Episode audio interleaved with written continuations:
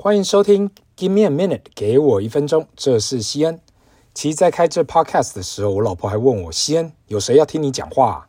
我想了又想，也是，这世界上有谁要听我讲五四三？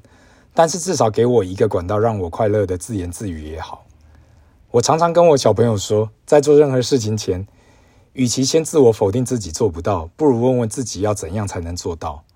到了一个年纪才深刻的体会，人只活一次。套句最近两年最流行的 YOLO，You only live once。要做事就做自己喜所喜欢的事。Give me a minute，给我一分钟，就这样诞生了。话说到上个礼拜才讲到俄乌战争跟通货膨胀，石油在这个礼拜就因为战争的关系飞上天了。过了一个周末就涨了超过十 percent，看来油价只会越来越贵，短期内应该不会有回机会回头。回归到原本提到，在这过去四十年来看到最强的通货膨胀，我们到底要怎样做，辛苦赚的钱才不会被这隐形的手给拿走？上礼拜讲到，面对通货膨胀时，每个人该怎样配置自己的资产跟收入，我自己都粗分为：一、本业，不管你是帮人工作或自己经营企业；二、现金储蓄，活存、定存类现金；三、金融投资工具，股票、债券、加密货币；四、房地产，实体、非实体。当然，如果真的很有资产的人，可能还会配置到名画啦、珠宝或是这些贵重收藏品。但是这不在我们今天的讨论里。那个比较不会是在一般市井小民的资产配置范围内。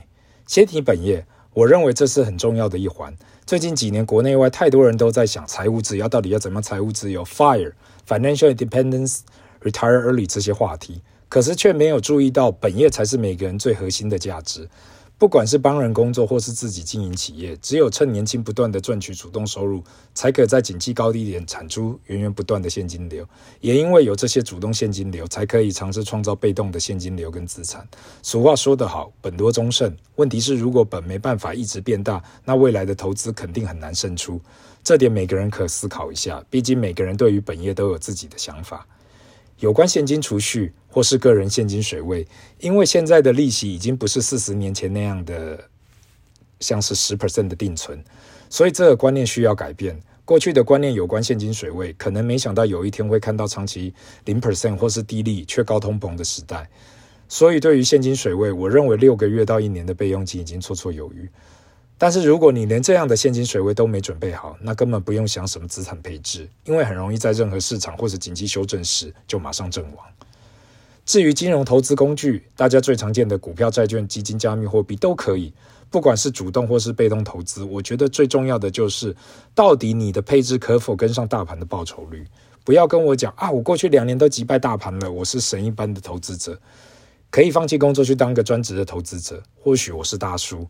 或许我是统计学出身的，只要时间够久，其实投资报酬率都会回归到平均值。很多人听过巴菲特爷爷，但是却不知道他自己投资了六十年，年均报酬率也只有二十 percent。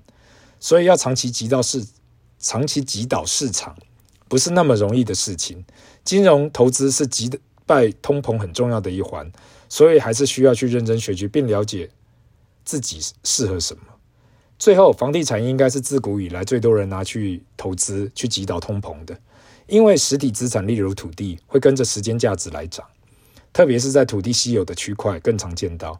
这也是为什么过去两年当全球央行大放水的时候，房地产涨到不行。历史已经告诉我们，这个资产可以有效地避开通货膨胀，所以当法定货币不值钱的时候，更多人想要把钱放到房地产里面。至于自住宅到底算不算个人资产，这又是另外一集可以讨论的东西。因为每个财经专家都对这有不同样的看法，而我个人也对这有自己的见解。今天的结论有关如何准备好面对通膨膨胀：一、专注本业，增加自我技能跟收入；二、准备好备用资金以备不时之需；三、配置金融投资工具来增加投资报酬率；四、房地产是长期可打败通膨的资产。大家可以参考一下我今天的看法。